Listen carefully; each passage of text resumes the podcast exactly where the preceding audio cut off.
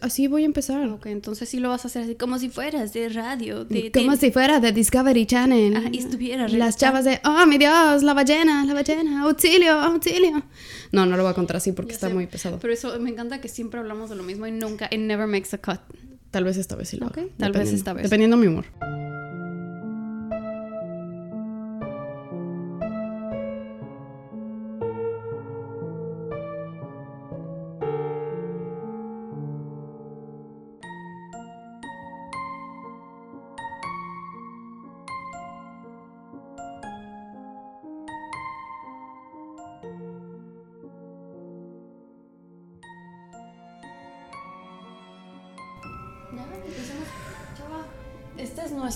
Oficialmente, que es nuestro. Octavo episodio, pero metimos un bonus.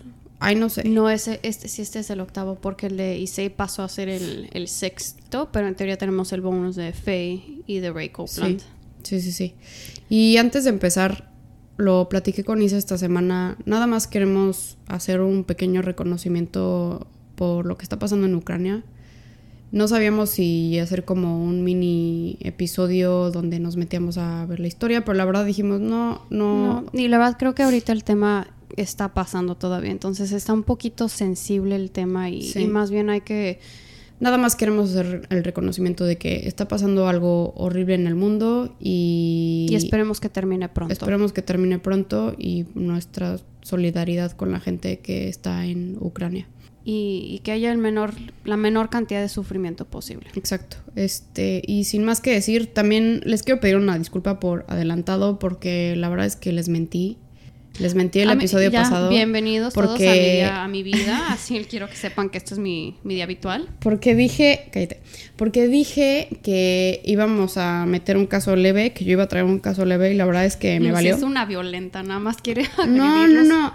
Lo que decía es que siento que hay veces donde, donde te sientes más inspiradas, más inspiradas a hacer un caso sobre otro. Entonces, por eso dije, no voy a hacer nada leve esta semana. Voy a continuar con esta racha violenta que traemos. Ya, vaya. Y pues así es esto, ¿no? Pues finalmente es el, el juevesito podcast, chismecito criminal, y eso les voy a traer el día de hoy. Ya sé, vamos a hablar de crímenes. De crímenes. Ah, bueno, y creo que eh, no lo quería hacer, pero lo voy a hacer, pero esto va a ser en dos partes. Bueno, lo- no, ya no, sobre aviso no hay engaño. O sea, en el título va a venir Sí, parte 1. porque- Si sabes que hay parte 1 es porque hay parte 2. Sí, exacto, porque mi meta de este podcast es que todos nuestros episodios duren 45 minutos, lo cual lo hemos logrado en menos 10. Entonces, es algo aspiracional, compañeros. Y yo pensé, fíjense, yo pensé que era la tardada, la detallista, la que quiere aventar. Y no, aquí Es ya, que esta ya es se que echó este, sus. este Mm. chisme neta está... Y, y ¿sabes por qué me llama más la atención? Me llama más la atención como casos más recientes porque hay mucha más información, ¿no? Y además, este caso yo lo he estado siguiendo desde 2019, no es broma. Entonces voy viendo cómo se desarrolla el caso y por eso el chisme que traigo hoy era como como para introducirnos a la historia y luego ya el siguiente es como para ya rematar. ¿no? ¿Saben qué siento que es Lu? Lu es ese voice note o ese audio que te manda a tu amiguita cuando te quiere platicar algo de 40 minutos. Exacto, eso soy yo. Esa es Lucía. Sí soy, declarado. Entonces, em, bueno, las fuentes que usé para este caso eh, fue el podcast de Morbid, que ya saben que lo amamos. También el reportaje de ABC sobre este caso. Otro podcast que escuché, Dateline NBC, con Keith Morrison, que neta amo su voz. Please escuchen su voz y nada más. ¿De quién? Keith Morrison. Ok. Es, es como sensual su voz, pero no sé, lo amo, güey. Lo o sea, amo. sensual, pero. mm, Es como, oh, bueno. Anyways, eh, también este, una página que se llama Crime Online, la página de Oxygen, y la verdad es que está en todos lados este caso ahorita porque se está desenvolviendo. ¿Sabes que a mí mientras antes, hablamos. o sea, no sé por qué antes me daba pena aceptar que mis referencias eran videos o eran audios, o sea, era como de que no, necesito algún texto, necesito poder citar en formato APA. Es que a mí, ¿sabes qué es lo que pasa? Si no es un libro que me pica, me cuesta mucho trabajo y soy más visual que, que de leer a veces, ¿no? Entonces, bueno, me metí a los reportajes y la verdad es que ya, ya ha pasado tanto tiempo desde que empezó este caso que ya los reportajes más actuales tienen toda la información.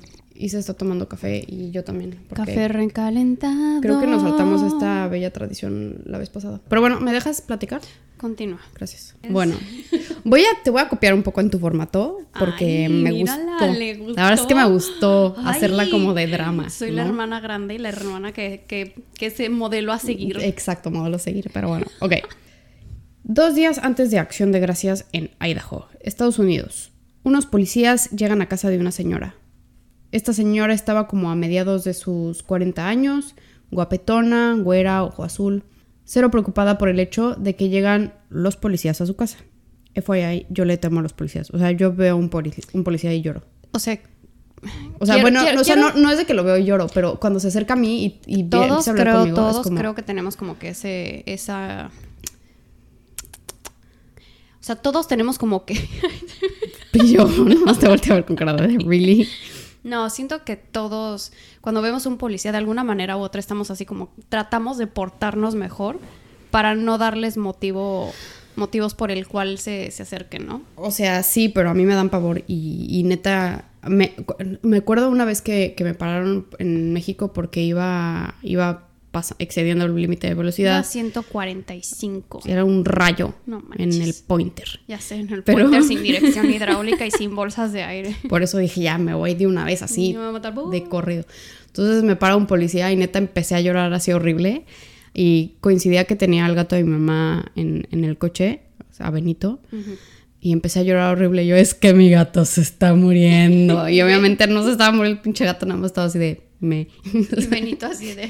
Bueno, vamos a subir foto de Benito para que vean que Benito todo O sano, sea, así, todo, feliz. El todo gato más gordo. gordo del mundo cero se estaba muriendo. Y el policía, híjole, lo lamento mucho, pero aquí está su multa. Y yo, ok, gracias. Ya no voy a poder pagar los hospitales Sí, de mi no, gato. Usted exacto. lo mató, señor. Desde ahí me da pánico la policía. Pero bueno, ese no es el punto. También independientemente siempre me han dado. Eh, bueno, en- regresemos a la historia.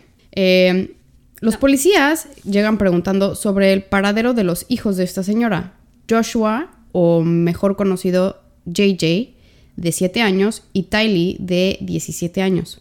Reciben una llamada los policías por parte de los abuelos de JJ para hacer un welfare check porque desde hace mucho tiempo no saben dónde está su nieto. O sea, estos son, de nuevo, abuelos y la mamá, ¿cómo se llama? Todavía no digo el nombre. Ah, no, la madre sin nombre. Exacto.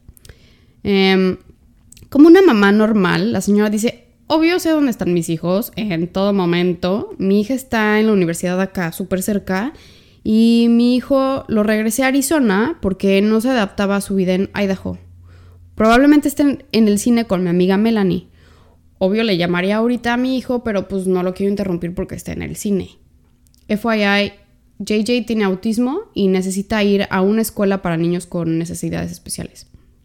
La mamá y esta señora, o sea, la mamá y la, son la misma persona, obviously, le platica a los policías que a JJ le va mejor en su escuela en Arizona y que por eso lo había mandado allá y que ella pensaba alcanzarlo en poco tiempo. También comparte con la policía que ha tenido muchos problemas con los abuelos de JJ por la custodia del mismo niño. ¿Sabes, perdón que te interrumpa, sabes si son sus padres o si son sus... Ahorita platico de eso. Muy bien.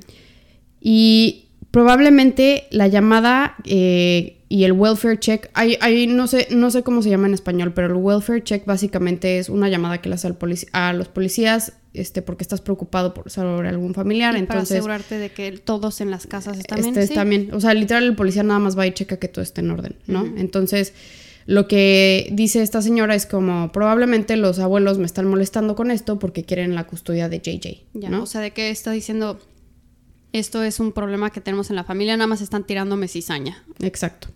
Los policías se compran toda esa historia. Se compadecen de Lori Vallow, que es la protagonista de esta historia, y su situación familiar.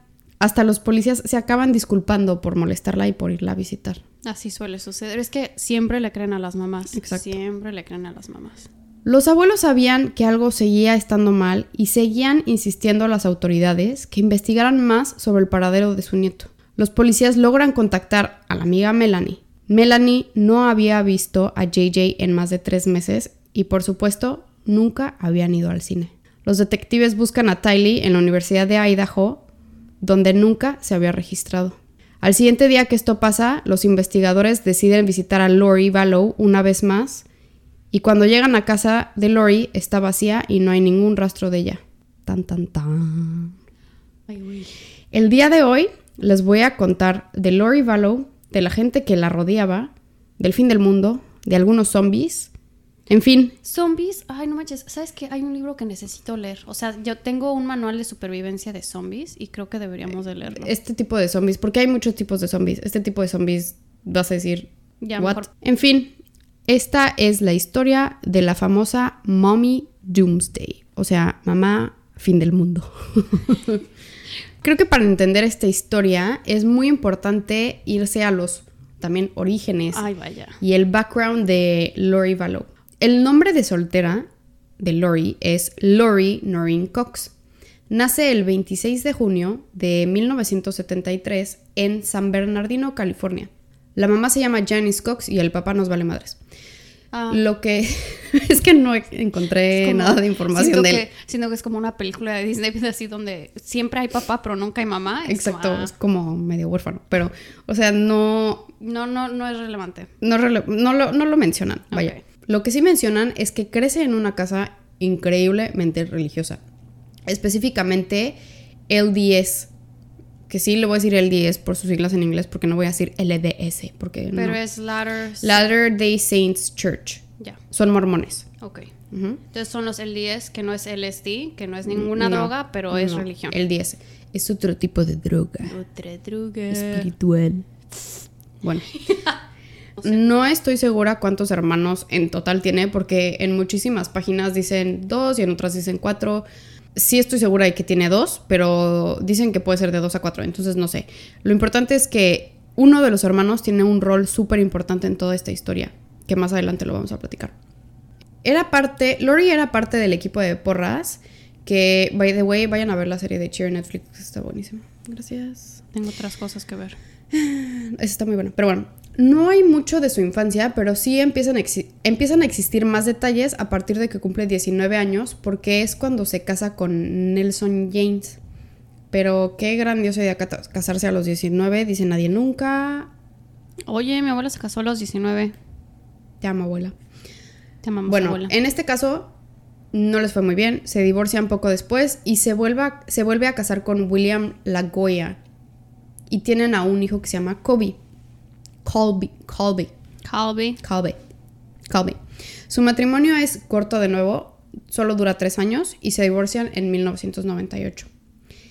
En 2001 conoce a Joseph Ryan, que es como, o sea, los describen como esas parejas que son como, no manches, son perfectos, el uno para el otro, hacen todo así, de que el- era como de esas fotos que te encuentras en Walmart que es- tienen como la foto de la pareja, así Eh, eran ellos eran Es- los modelos, sí. Exacto. Pocos meses después de conocerse se casan y Joseph ahí adopta legalmente a Kobe y también en este matrimonio tienen a una hija juntos que se llama Tylee y nace en 2002. En este periodo Lori tenía como una vida social muy activa y también hacía cosas muy random. Eh, de hecho, sale en Wheel of Fortune, donde gana 17.500 dólares. Ya sé qué caso es este. Lo raro es que la foto que pinta ella cuando le pregunta así como, oye Lori, ¿y tú qué haces? Y ella, ay, soy madre de familia y amo a mis hijos y mi esposo y mi vida es increíble. Entonces, como que desde ese momento es, es raro porque sabe mentir muy bien Lori y sabe venderle muy bien su historia a la gente, ¿no? Después de esta participación en Wheel of Fortune, se inscribe en 2004 a Miss Texas Pageant. Pageant, que es como de esos No es desfiles. de- pageant. Es que es pageant. Pageant. It's a Es que lo estoy haciendo con el acento tejano. Bueno, Lori se inscribe al pageant este y ya tenía un poco de problemas en su matrimonio y pensó que esto iba a ayudar en la relación. No sé por qué, qué extraña Este razón. es, ¿cómo se llama? Este se llama Ryan. Con el no, que está Joseph. Ah, con- Joseph Ryan. Joseph sí. Ryan, con el que está casado. Ok. Joseph Ryan. Cuando la entrevistan, de hecho, en este pageant, ella dice que lo más importante para ella es ser una buena mamá y una buena trabajadora. Dice que no es fácil y en cuestión de tiempo va a explotar. Y es como, mm, ahorita que lo vemos, puede ser que hayas dicho la verdad desde un inicio. Pero es como un preámbulo de todo lo que pasa después. desafortunadamente no se arregla la relación entre Joseph y Lori y empiezan su divorcio ese mismo año, en 2004. Entonces este es su tercer matrimonio. Sí, caray, digo, yo aquí aún no anda batallando para encontrar a uno y este tipo ya va para tres. Como, oye, como le hace. Pero bueno. Hay algunas acusaciones que Joseph abusaba sexualmente de Kobe. No de Tylee, pero de Kobe sí. En una entrevista de Dateline, Kobe dice que Joseph era súper violento con él. Y por eso, por eso mismo empieza un pleito súper fuerte sobre la custodia de Tylee, que dura 12 años. No manches. O sea, imagínate 12 años estar peleándote con todo tu el santo día así. Imagínate No, y no ser solo- Tylee. Esa, esa es lo que iba, Viendo o sea, que tus papás- ella, que todo el santo día pelean por ti y luego imagínate que si van abogados, que si no fueron. Sí, no, fue, fue muchísimo tiempo de angustia para Tylee, que obviamente no, no ayudaba a nada, pero Tylee de todas formas veía a su mamá como lo máximo. O sea, le tenía una admiración enorme a su mamá. Durante este tiempo le hacen una evaluación psicológica a Lori y no encuentran nada negativo. Entonces, resulta que llega a un acuerdo donde el papá tiene custodia de ella durante dos semanas en el verano y algunos otros fines de semanas medio intermitentes durante el año. Uy, eso está medio difícil para él, pero bueno. Pues para todos, la verdad no es la situación ideal, pero finalmente llegaron como a algún tipo de acuerdo, ¿no?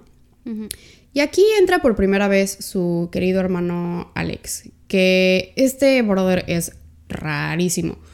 Unos pudieran decir que es buen hermano entre comillas, pero hay otras personas que tienen una que dice que dicen que nada más es raro. Y Alex tiene una fijación como muy extraña con su hermana, no nivel Cersei y Jamie Game of Thrones, pero sí como como más Como que muy creepy, o sea, como o sea- que como que en ese límite de decir, Yo creo que pasando el límite. O sea, porque hay, hay como. Es súper válido que admires a tu hermano y que digas, no manches, mi hermano es lo máximo, pero que digas así como, no, es que voy a hacer todo por ella, por protegerla, eh, ya, o sea, ya párale, ¿no? Entonces, no, ¿tú no piensas eso de mí? no, Ah. no. O sea, te amo, pero ya, párale. Bueno, en 2007, Alex ataca a Joseph en un estacionamiento después de que Joseph deja a Tylee eh, un tiempo después de que le tocaba pasar tiempo con ella, ¿no? Lo hace como con, ¿cómo se llaman estas pistolitas madres eléctricas en español? Ah, un taser gun, pero... En español, ¿cómo se llaman? Taser gun. Una pistola taser. Bueno, Un una taser. pistola taser le hace así bzz, bzz, dos veces Ajá. y, y hay gente en el estacionamiento que lo ve. Esa traducción yo digo que viene Es así, universal, así, sí, es gracias. universal. Joseph sobrevive al ataque eléctrico de Alex. Bueno, no creo que sea el arma ¿No este. entendiste mi punto? ¿No? No. Eléctrico porque es una taser gun. O sea, sí, pero no le veo lo gracioso. Bueno. Y lo meten a la cárcel por asalto agraviado. En lo que Alex estaba en la cárcel, Lori ya estaba echando ojo a otro candidato. Mm, Todavía ni siquiera había finalizado su divorcio con Joseph y esta tipa ya estaba con otro o amigo. sea, todavía estaba tibio ahí el Sí, cabrón. exacto. Lori conoce a Charles Ballow por, una, por un amigo en común. No sé si amigo o amigo, pero bueno. Conoce a Charles Ballow y luego luego hubo un clic. Kay, que es la hermana de Charles y es la abuela de JJ. ¿Qué? Ahorita explico cómo está. O sea, este, este, este caso tiene como muchas cosas que son difíciles de seguir, pero al final es como, ok, ya lo tengo, ya lo procesé. Necesito dibujos. y Necesitas un, un árbol como genealógico. Por favor. Entonces, ¿es la hermana, pero es la abuela? Es la hermana de Charles y es la abuela de JJ. Y la, lo, que, lo que quiero comunicar aquí es que la, la primera impresión que tiene la familia de Charles sobre Lori es que era una tipaza y que era súper linda y que era súper buena mamá y que era súper devota a sus hijos y que trataba súper bien a JJ. Entonces todo el mundo estaba encantada con Lori, igualmente con Charles. O sea, Charles era un tipazo, era súper buen trabajador, amaba a los niños de Lori, le, creo que ganaba muy bien, entonces tenía esa, esa estabilidad económica que, Que tal vez querían, Lori no, sí, no sí. tenía. Em, y amaba a Lori. O sea, desde el principio Charles amaba a Lori y daba todo por ella y siempre, siempre buscaba la forma de que Lori estuviera cómoda, estuviera contenta, que sus hijos estuvieran bien. Como quien dice que no le faltara que nada. no le faltara nada. O sea, sí, era muy pro- era como el provisor o el proveedor de la familia. No sé. ¿Provisor? Exacto. Pero era un tipazo. O sea, Charles era un tipazo y pareciera ser que esto significaba que Lori ya iba a tener como esa estabilidad emocional y estabilidad que le necesitaba dar a sus hijos después de tres matrimonios. Tres más, sí. Lori, acuérdense que es parte de el, el Church. Entonces, Charles, por ella, como sabe que es muy importante para ella, Charles cambia de religión a el 10. Deciden reubicarse a Phoenix, Arizona, para tener un nuevo comienzo y también poner un poco de distancia entre ellos y Joseph. Finalmente encuentran esa estabilidad que estaban buscando. En este momento deciden adoptar a JJ y ahorita voy a explicar cómo JJ está relacionado a todo. Charles tiene una hermana que se llama Kay. Kay está casada con Larry. Ajá. Larry y Kay tienen a un hijo que no sabemos cómo se llama. Hijo X. Hijo X. Este hijo tiene a un hijo que se llama JJ. JJ es nieto de Kay biológicamente, todo es así. Es, JJ es nieto de Kay y Larry. Al hijo de Kay le quitan la custodia de JJ porque es un drogadicto y su mamá también. Tanto así que cuando JJ nace, tiene drogas en su sistema y tiene como un periodo de withdrawal, ¿cómo se llama en español? Como... Abstinencia. Como de abstinencia donde sufre mucho y hay una entrevista donde Larry, el abuelo, cuenta que JJ no se podía dormir durante las primeras semanas porque estaba pasando por estos síntomas de, de abstinencia. Entonces que el abuelo agarraba la bata, abría la bata y se ponía a JJ cerca de su pecho para que JJ escuchara su corazón y se pudiera dormir más tranquilamente. Y eso me partió el alma. O sea, me partió el alma porque es como, era, era, era su bebé. Y además, o sea, imagínate, ellos ya estaban listos para, ya estaban en su época de retiro para vivir su golden age. Y les llega a este niñito otra vez claro que tomaron la decisión, la mejor decisión en su momento, porque ellos ya estaban grandes, no tenían otros hijos, y lo que más hace sentido era que JJ se incorporara a la familia de Charles y de, Lori, porque tenían otros hijos y porque Lori amaba a JJ y era una súper buena mamá. Bueno, es que así a mí me vendiste la historia, así como de que nada más me dijiste Lori está casada con Charles, Charles es hermana de Kay y, y, tienen a este hijo en común y es como, a ver, o sea, triángulo. Sí, no, o sea, está, está difícil de seguir como... O sea, no es un hijo biológico de Charles y de Lori, pero sí lo incorporan a su familia. Lo incorporan a su familia y los hermanos, o sea, Colby ama a JJ, Tylee ama a JJ, todo mundo amaba a JJ. O sea, hacía sentido que fuera parte de su familia. Sí. Y otra vez recalco, JJ tiene autismo, entonces necesita ir a una escuela que pueda atender a a ese tipo de, de necesidades. De necesidades. Ajá. Muy bien, continuamos. Oye, pero se cuenta bien las cosas del principio, nada más ahí haces marañas y no las deshaces. Sí, I am so sorry. Todo marcha bien durante 14 años. 14, o sea, y quiero recalcar que son 14 años. Lori ya llevaba tres matrimonios, entonces era como un periodo de estabilidad eh, muy importante para ellos. O sea, pinta que si ya son 14 va a ser para más. Exacto. Lori en todo este tiempo sigue muy involucrada en la iglesia LDS, pero cada vez está como que muy fijada en una, no sé cómo decirlo, como en una sección, capítulo de la iglesia que está muy preocupada por el fin del mundo. Vaya. Sí. O sea, sí, ¿te acuerdas? ¿Te acuerdas de esa, o sea, de la preocupación? Y bueno, o sea, a mí sí me llegó a angustiar un poquito el, así la llegada de los 2000 o la llegada del 2012, ¿no? Tuvimos un tío.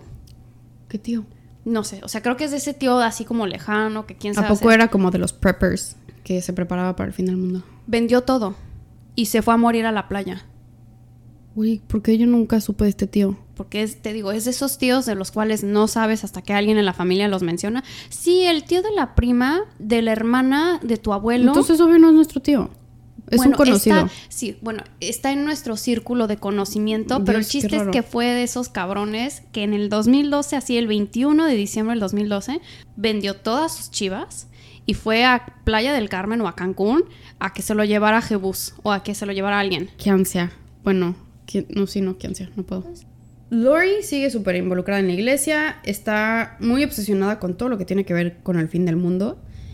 Y aquí es donde ella empieza a leer libros de este autor que se llama Chad Daybell. Ew, Chad. Chad, este Chad no nos cae bien. Chad es autor de libros de fin del mundo y este tipo está loco y me cae fatal y lo odio con todo mi ser. Dice que es un tipo profeta y que tiene visiones y que sabe cuándo va a acabar el mundo y que el futuro Jesús lo canalizó a través de él. Entonces él por eso sabe cuándo es el fin del mundo. O sea, ¿qué pedo? Güey, relájate un chingo. No sabes nada. Güey, si sabes, o sea, si llegas a saber que va a llover mañana, ya con eso te aplaudo. como la de Mean Girls, like, I know when it's raining. Y es como, sí, güey, porque estás afuera y está lloviendo. Te está lloviendo Eso sobre es Chad. Ese es Chad. Según Chad, el mundo se va a acabar en 2020. Entonces, ya estamos muertos todos. Ah, ya, ya, ya Chad. estamos moridos, ya para qué hacemos esto. Bueno, Lori es considerada como una super fan. O sea, mal plan. No bueno. La familia se cambia a Hawái. Ay, qué rico. Sí, porque a este Charles le iba muy bien en su trabajo, siempre se había querido ir a Hawái, a Lori le encantaba la playa y también tenía la oportunidad Charles de expandir sus negocios en Hawái. Lori sigue siendo parte de LDS Church y por ahí conoce a una amiga que se llama April y se convierten en súper, súper amigas porque tienen mucho en común. Son muy estrictos. O sea, la Tres comunidad, matrimonios. La comunidad, la comunidad mormona es muy Es muy cerrada. es muy cerrada, es muy estricta. Entonces, lo que las unió es que April era una mamá soltera y eso es como un big no-no en la comunidad del 10. Y sintió que tenía como ese lazo en común, pues porque esta tipa se estaba, pues ya llevaba tres matrimonios, ¿no? Entonces dijo, ay, bueno, pues yo ya llevo uno de tres, pues ahí voy, ¿no? La quiero alcanzar. Bueno, la verdad es que no. April es muy buena onda. Ok. No, la era- conozco personalmente, No pero eran sus metas. se ve, se ve buena, buena chava. Chavita bien. buen Chavita bien. Sí. Colby termina regresándose a Arizona porque ella es mayor de edad y creo que va a la escuela. No estoy muy segura, pero esto es como un detalle como extra. Va a la escuela, conoce a, la que es ahorita su esposa y dice que su esposa siempre tuvo como una super mala espina de, de Lori.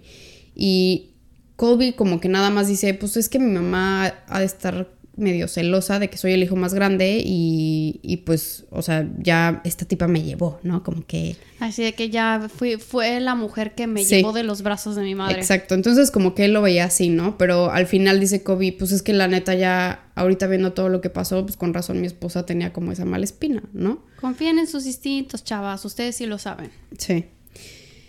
Ay, Dios, y ahorita ya empiezan cosas raras. Co- Cosas raras pasan alrededor de Lori Vallow. Y ya al final dices, claro que algo tiene que ver. Pero bueno, en este inter, Joseph Ryan, el papá de Tylee, lo encuentran muerto en la primavera de 2018. Después de que un vecino reporta que empieza a oler mal el departamento de al lado, ya llevaba una semana muerto cuando lo encontraron. Ay, pobrecito. Inicialmente piensan que es un paro cardíaco, pero cuando y, y no le hacen ninguna autopsia, nada. Por. Porque estaba solo, piensan que es un paro cardíaco, como que dicen no, no se cuestiona nada más, ¿no? Pero en el momento, cuando le preguntan a Lori así como, oye, ¿y qué piensas de la muerte de tu ex esposo? Y ella, es que era un ser súper maligno y ya no podía estar en la tierra y por eso Dios se lo llevó. Y ya ya no nos tenemos que preocupar por él. Está súper sospechoso. Sí, sí, está, sí está muy sospechoso sospechoso. O sea, alguien con tantitito sentido Sí. común pudiera haber leído entre líneas, pero bueno. Sí. Y otra vez no hicieron, no hicieron, no le hicieron autopsia, lo cremaron, entonces ahí muere Toda cualquier tipo de evidencia. que puedan encontrar. Y la hermana de Joseph siempre, se- siempre tuvo una relación súper buena con Lori. De hecho, ella fue la que le preguntó esto de que, ay, ¿qué, o sea, ¿qué piensas de, de la muerte de, de mi hermano? ¿no? Y esto fue lo que le contestó Lori. La hermana de Joseph como que sigue teniendo algún tipo de parte porque como que conoce, conoce a Lori muy bien, se hacen súper amigas, entonces al final... y a esta altura no tiene por qué sospechar de ella. Sí, claro, pero sí dice qué rara reacción tiene, ¿no? Y también ella, ella dice que se va preocupando porque cada vez Lori menciona más sobre estas cosas del fin del mundo y que se va a acabar y que hay que prepararnos y demás, ¿no? Entonces dicen como, "Ay, pinche loca, ya mejor cállate, ¿no? Sí, no. Pero bueno. Paréntesis. Se muere Joseph Ryan y le toca el seguro de vida a Tylee y creo que le toca, creo que le toca un millón de dólares a Lori o algo así. O sea, y también le, sigue llegando la pensión a Tylee. Entonces, de cierta forma tienen como una ganancia económica de, por la muerte de Joseph Ryan. Lori y Charles se regresan de Hawái con sus otros dos hijos después de cuatro años de estar ahí. April recibe una llamada en febrero de 2019 de Lori. Va a dejar, a- dice Lori que va a dejar a Charles y le pregunta que si puede quedarse con ella en Hawái, porque April sigue en Hawái mientras pasan todos estos, todas estas broncas, ¿no? April cuenta que cuando llega a Hawái la nota súper cambiada, con mil maletas llenas de documentos y tiene más de un celular. Hablaba de todos los eventos que le hicieron llegar ahí y cosas que no tenían nada de sentido. O sea, como que le, le intenta decir, es que Charles me ha pintado el cuerno, pero cuando le explica la historia de cómo le pintó el cuerno, April así como, no tiene sentido. O sea, no... no- O sea, como cuando tratas de contar una historia que se va deshaciendo conforme la vas contando. Sí, exacto. Entonces no le creía, ¿no? Y además April también conocía muy bien a, Car- a, a Carls. A Carl Pansram. a Carl Panstrom. No, conocía muy bien a Charles y era como, yo sé cómo es contigo Charles y sé que nunca te pintaría el cuerno porque te ama con todo su ser y no, o sea, está muy fuera de carácter. Lo que también nota mucho es que cambia muchísimo de conducta y tenía que ver, y hablaba muchísimo otra vez de esta ideología, del DS Church, del fin del mundo, estaba duro y dale con estas cosas, ¿no? Y April, April como que había leído, este, esto es una parte de, del Book of Mormon que se llama Revelations, y ella estaba familiarizada con esto de que el fin del mundo va a venir y bla, bla, bla, pero como que no lo, no lo tomaba tan en serio. O sea, ¿no? no lo... to- ¿Sabes qué? Más bien de que sabe de él, pero no lo hace parte de su vida diaria. Sí, exacto. Just- justo así, ¿no? Ya sabes. Sí. Qué bueno. Sa- qué, qué bonito. Sabionda, sabionda, cabe muchacha.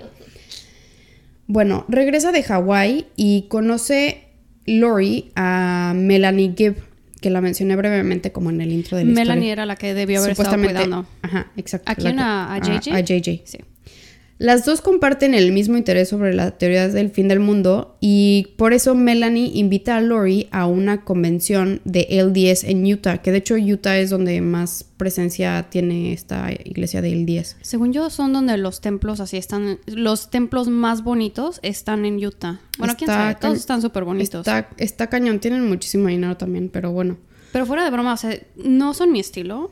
Pero sí sabes, o sea, cuando ves un templo, sabes que es mormón por lo ostentoso Sí. y lo grandioso. Es, es que es precioso. Sí, es como, sí, justo la palabra ostentosa. Sí. Hay un documental en Netflix que es este, que hablan, no me acuerdo, no me acuerdo cómo se llama exactamente, pero es de un monito que coleccionaba como documentos mormones, porque hay, hay Sí, gente que, que se dedica viendo. a eso. Es que hay no empezaron manches. un chingo de series y nunca las termino. Eh, Lori está en la convención de Utah y ahí es donde conoce a Chad Dable en persona. Señor Jesús. Chad es el autor, como lo había mencionado. Acuérdense que esta tipa es súper fan, entonces cada cosa que sale de la boca de Chad, Lori la toma como si fuera verdad. En este momento, Chad estaba casado con su esposa Tammy y tenían una, una muy buena relación al parecer, ¿no? Eran como también la, la pareja ideal, pareja, sí. súper dúo dinámico y demás. También tenían hijos, no sé cuántos, debería de investigar, 15. pero ponle que tengan como 30 hijos. No, la verdad es que no tienen 30 hijos, pero tienen hijos. Lori y Chad hacen clic automáticamente. A Chad, Lori se le hace la mujer más hermosa del mundo. Lori, como dije, tiene una admiración enorme por Chad, por todas las pendejadas que escribe, y Lori se traga. Chad, hay, hay co- presentan una idea, porque esta idea es importante. No sé bien si Chad se inventa esta idea o si esto es parte de Book of Mormon. Sí, no, aquí somos ignorantes de la religión. Quisiera suponer que es algo que Chad se inventa y se llama Multiple Lives Theory, que es la teoría de las vidas múltiples. Es la idea de que nunca mueres y que has tenido vidas pasadas. O sea, reencarnación. Sí. Pues sí, no, eso no es nuevo. Y también este brother le, le agrega como que más salsa a sus Ya le echó sazón. Híjole. Tacos No nada más es el Multiple Lives Theory, es la idea de que son seres trasladados. O sea, Y que es un, no, no, no, no. Y que es un ser trasladado, es un ser que ha vivido múltiples vidas, no solamente en este planeta, sino en otros planetas. Alienígenas. Entonces, le podemos dar las gracias a Chad Dable porque él probablemente ha explorado toda la galaxia Totalmente. con sus múltiples vidas. Creo que él decía que él ya había tenido 71 vidas, entonces es como de, les- de los estatus más altos. Lori, según esto, ya había tenido 31 vidas y Chad tenía 71. Entonces, ahí los dos están poniendo como un estatus de somos deidades, adórenos, gente Sí, del no. 10, ¿no?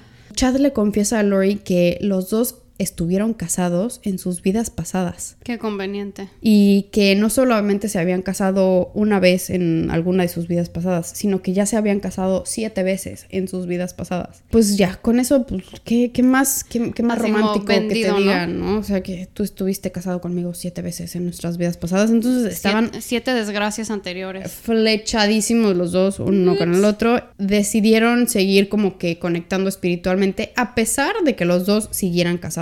Eso nunca ha sido impedimento para nadie. Siguen en contacto ellos dos y Chad tiene como que esta idea donde divide a la gente en dos tipos de personas. Gente con luz y gente sin luz. O sea, gente apagada y gente prendida. Exacto. Ya. Gente cocida y gente cruda. Tortillas y tortas. Así, no, no hay No, un no, no. Este, sopes o gorditas. Exacto. Ya. No tiene un intermedio. Oh. Entonces, ahí es donde Se empiezan. Una gordita de queso. Cállate, güey. Con salsa verde. Uh, salsa, roja. Salsa roja. Uy, así como quesito de así salsa como- borracha. Pero bueno. con lechuguita dentro. Güey, ya se me está haciendo agua la boca. bueno, Chad divide a las personas con luz y sin luz. Y aquí es donde entran los zombies. Porque las personas con luz son gente que sigue al camino de nuestro Señor Jesus Los Christ, LDS. LDS. Y la gente sin luz son zombies. Yo soy zombie. o se van a convertir en zombies.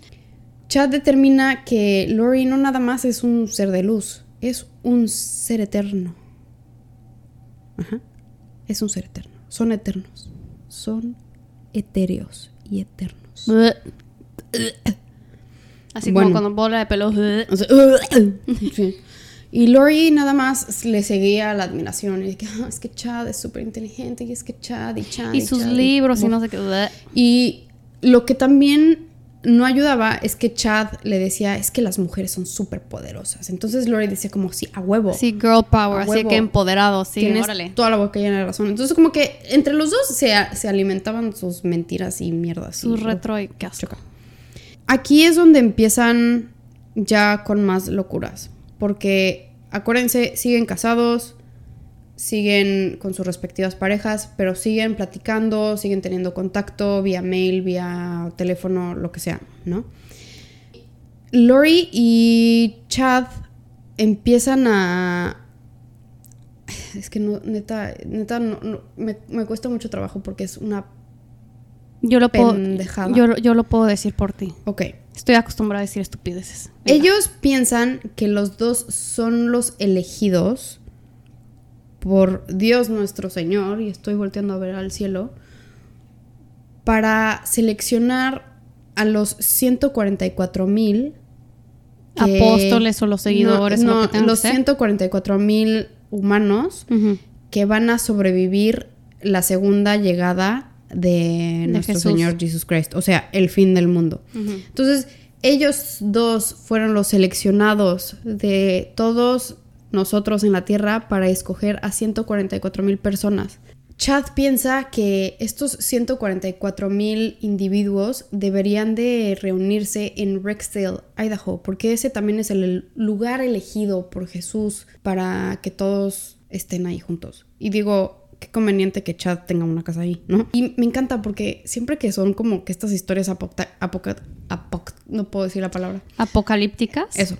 Estas cosas apocalípticas, todo pasa en Estados Unidos y todo el mundo es como Casualmente. Y siempre es Estados como- Unidos ya no existe, pero todos seguimos aquí. ¿Sabes? Así es Sí, y aparte, casualmente todo es así, está convenientemente cerca. En. Nueva York, además, Ah, todo claro. Nueva York. Bueno, antes de que pasara algo realmente con Chad, Lori y Charles ya venían teniendo algunos problemas, porque Charles también ya se daba cuenta que se estaba metiendo mucho este tema de fin del mundo y lo que sea. No, y- sobre todo si no le está prestando, o si le está prestando demasiada atención a esto, claro que está descuidando otras Exacto. cosas.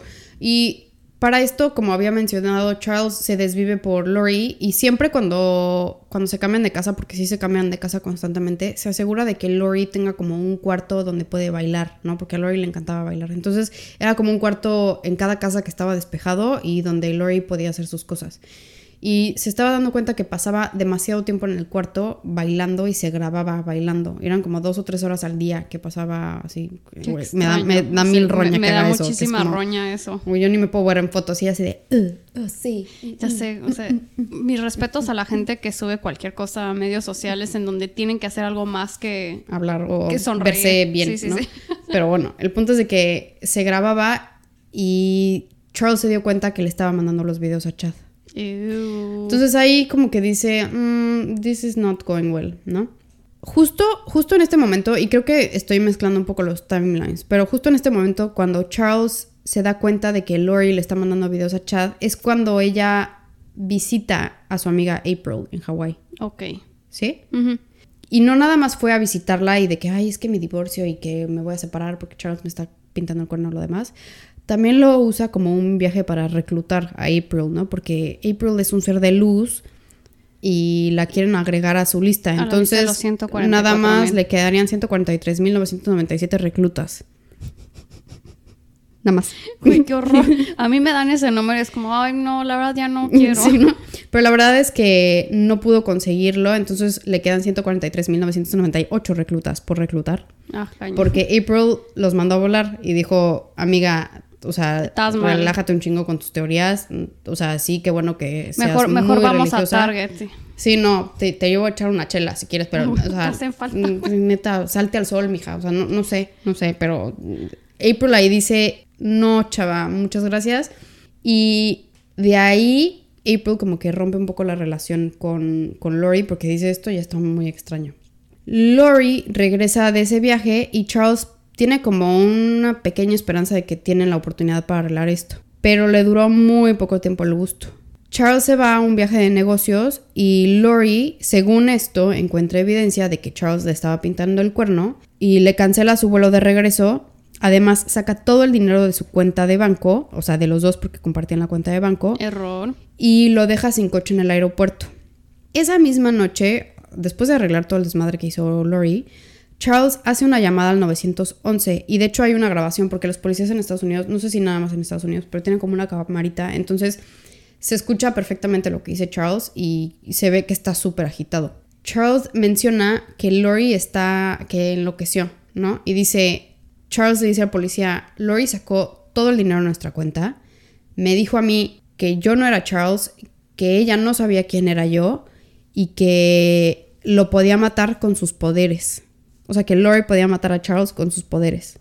Amaría ver que lo intentara. Es como, güey, dale, órale, Y, hazlo. y que Charles no le podía hacer nada a Lori porque Lori es un ser De trasladado. luz. Trasladado. Entonces que ella es un ser de luz etéreo e inmortal, ¿no? Charles busca ayuda psicológica para Lori, pero el día que la mandan a evaluar con el psiquiatra, de hecho, la dan de baja. O sea, le dicen, no tiene nada de malo Lori. Lori De está en seguro ya. Sí, no, no, no. Y Charles decide ir con abogados para defenderse y ya empezar el proceso de divorcio, porque dice ya esto, esto ya se Esto está ya me pasando". rebasa, si no. Charles le cuenta al abogado todo lo que había pasado y que Lori ya le había dicho que lo iba a matar y que un ángel iba a venir a deshacerse de su cuerpo. Entonces, O sea, de que, que un compadre así, ya, ya es cuando ahí metes así de que mafia de los, es- mafia religiosa, loca. que llegan los ángeles a limpiar tu desmadre, güey, te voy si a no ayudar. está loca esta tipa. No, totalmente, güey. O Pero sea- es como, por ejemplo, cuando tú tienes esa creencia de que, no sé, hay un fantasma en la casa. Güey, no yo es te- broma. Hoy en la mañana Te, volviste a caer No, corriendo. espérate, no, no me caí. Pero hoy en la mañana estaba haciendo café y este, y hazte cuenta que tengo como que los filtros acá arriba. Entonces, como que me volteé y los filtros se, se cayeron. Y yo así de, no desacomodes mis filtros. No los desacomodes. Porque dije, si hay aquí un fantasma, quiero ponerlo en su lugar. Pinches ponerlo en su lugar. Es como, aquí vivimos en orden, cabrón. Sí, no. Y obviamente me di cuenta que lo había acomodado mal y por eso se había caído. Pero dije, qué bueno que le advertí al potencial fantasma. Y, y todos los, que así, los, los 15 fantasmas que viven en la casa de Luciano. Así que, güey, we got a bad bitch over here. Y así. No mames, así de que agarra uno y nada más regresa la taza a su lugar, Es de que como- baja la tapa del excusado. Perdón, voy a Bueno. limpiar toda la casa mientras no estás. Por favor, hágalo. Pero bueno, es, mencionaste fantasmas y eso me vino a la mente. Pero bueno, ok.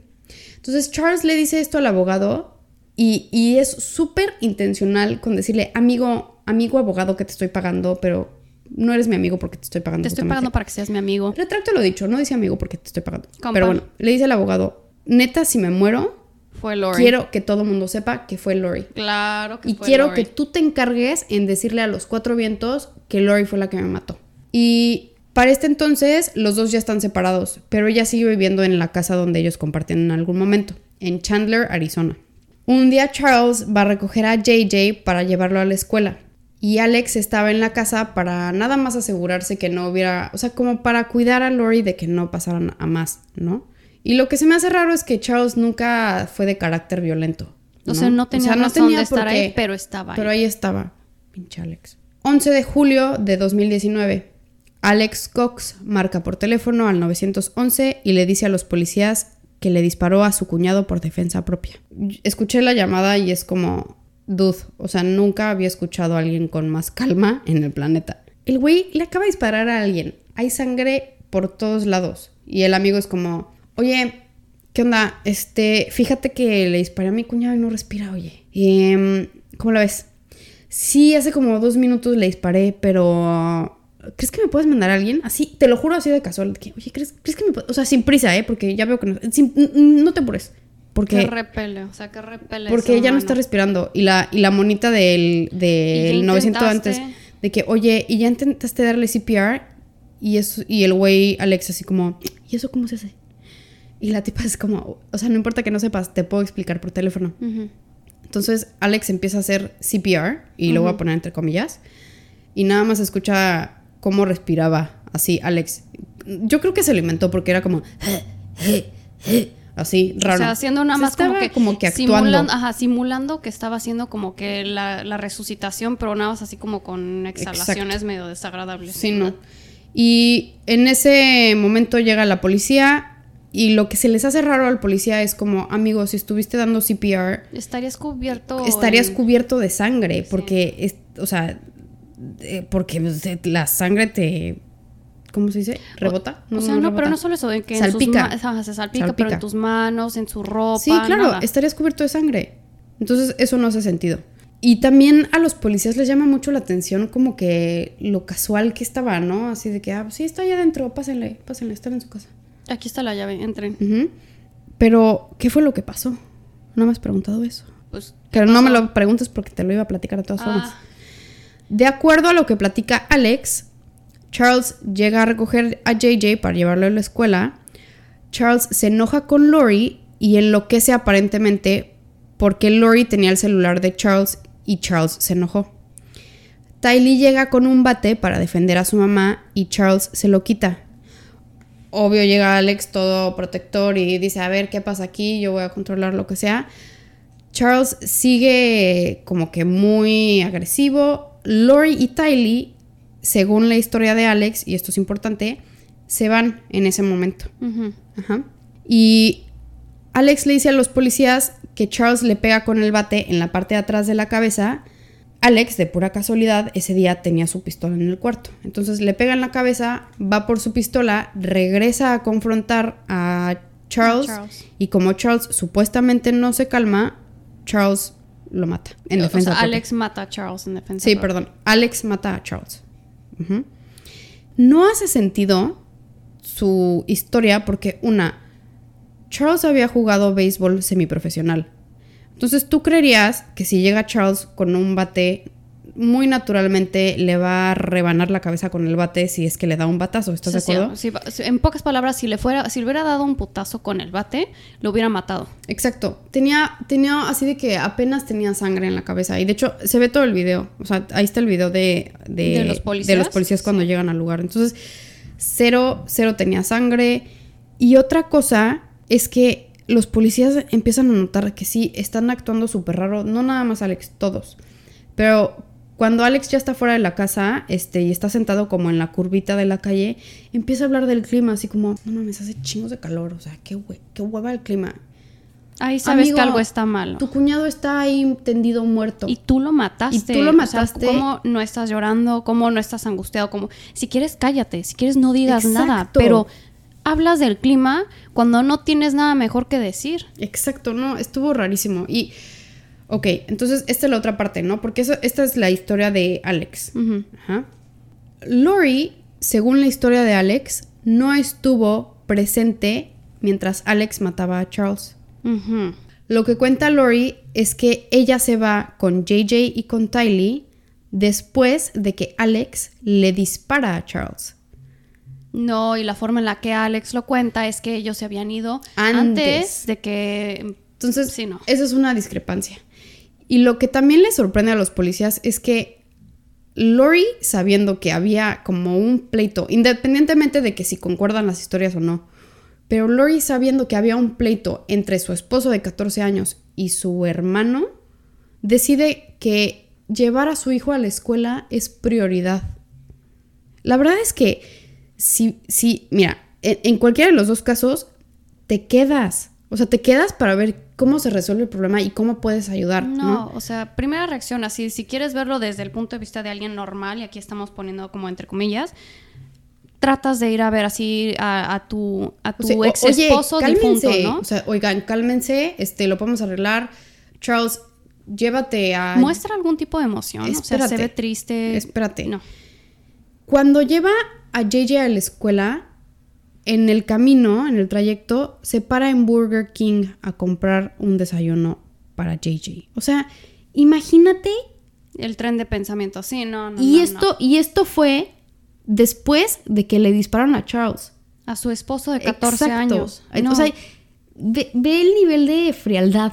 De sí, súper indiferente. Ay, no, no, no. Entonces, este, va a dejar a JJ a la escuela, regresan y los policías dicen que Lori estaba como super X, sonriente. La ves en los videos y es como así de que, como neta, si se le hubiera metido un tlacuache a su casa, así de casual.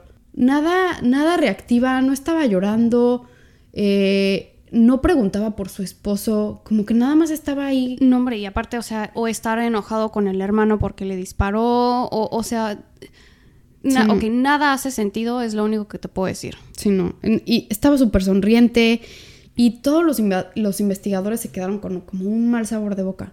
Algo que sí quiero recalcar es que Lori, la historia de Lori y Tylee sí concordaban, pero la historia de ellas dos con Alex no concordaban.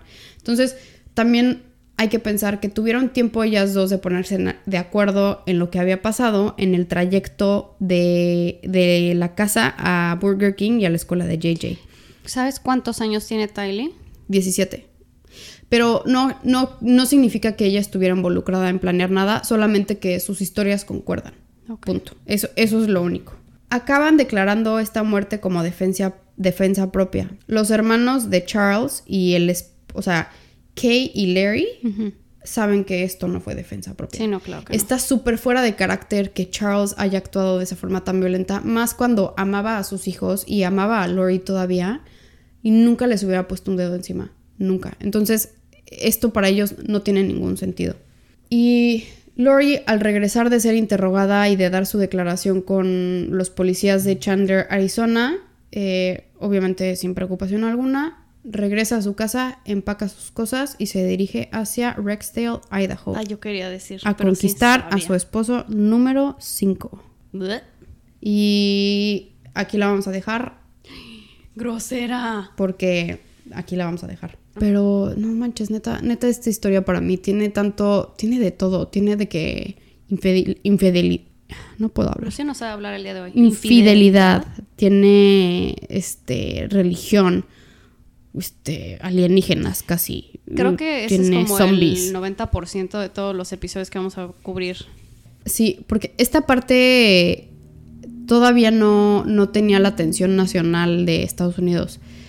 En la segunda parte vamos a empezar a, a ver qué, por qué llamó tanto la atención este caso y en dónde está acabando el día de hoy, porque sigue siendo un caso abierto, como que están recuperando toda la información para pues para este, poder proceder. Para armar el caso. Quieren asegurarse de que tengan todas las cartas sobre la mesa para poder meter a estos dos cabrones en la cárcel porque se lo merecen y ya en la segunda parte lo sabremos. Entonces, pues ahí los dejo el día de hoy y de verdad lo quería hacer en una parte, pero siento que iba a estar muy largo. Iba a estar muy largo hacerlo en una parte. No, y sobre todo también, o sea, si, si, si ven que estamos dividiendo los casos es porque realmente no les haríamos justicia a las historias si contamos todo apresurado y todo en friega. Entonces, Si son dos partes, disfruten y se amuelan. Sí, y se mueran. Y pues ya. Este, y pues ya con eso tenemos para el día de hoy. Síganos escuchando. Si pueden reitearnos, acuérdense, solo cinco. Síganos en at el juevesito podcast. Eso, así estamos en Instagram, estamos en Facebook. Y ya, porque la verdad las otras redes sociales. No, bueno, sí.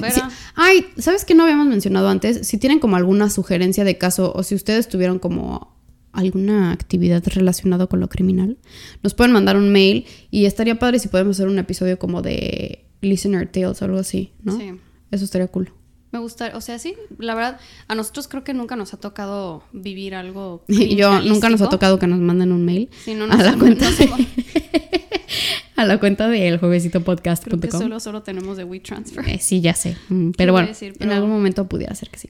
Ah, sí, sí les, por favor, o sea, ya saben por dónde escribirnos, ya saben por dónde contactarnos. Si hay algún caso que les gustaría que cubriéramos, del que creen que no ha recibido suficiente atención, o incluso si está muy choteado y quieren volverlo a escuchar, aquí estamos. Entonces, este, Vamos a cubrir todos los clásicos en algún momento, pero ahorita como que no.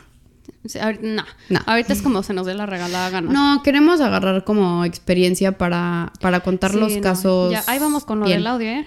Sí, ya, ya con mínimo el audio ya le... Bueno, espero que esta vez ya le hayamos dado el clavo en el A ver si audio. Luciano borra este episodio también. Sí, bueno, ojalá y no. Pero bueno, ya con eso dejaremos de echar choro y los amamos. Nos Gracias vemos a por la escucharnos. próxima. Nos vemos la siguiente semana. Bye. We don't talk about Bruno, no. Bye. Bye.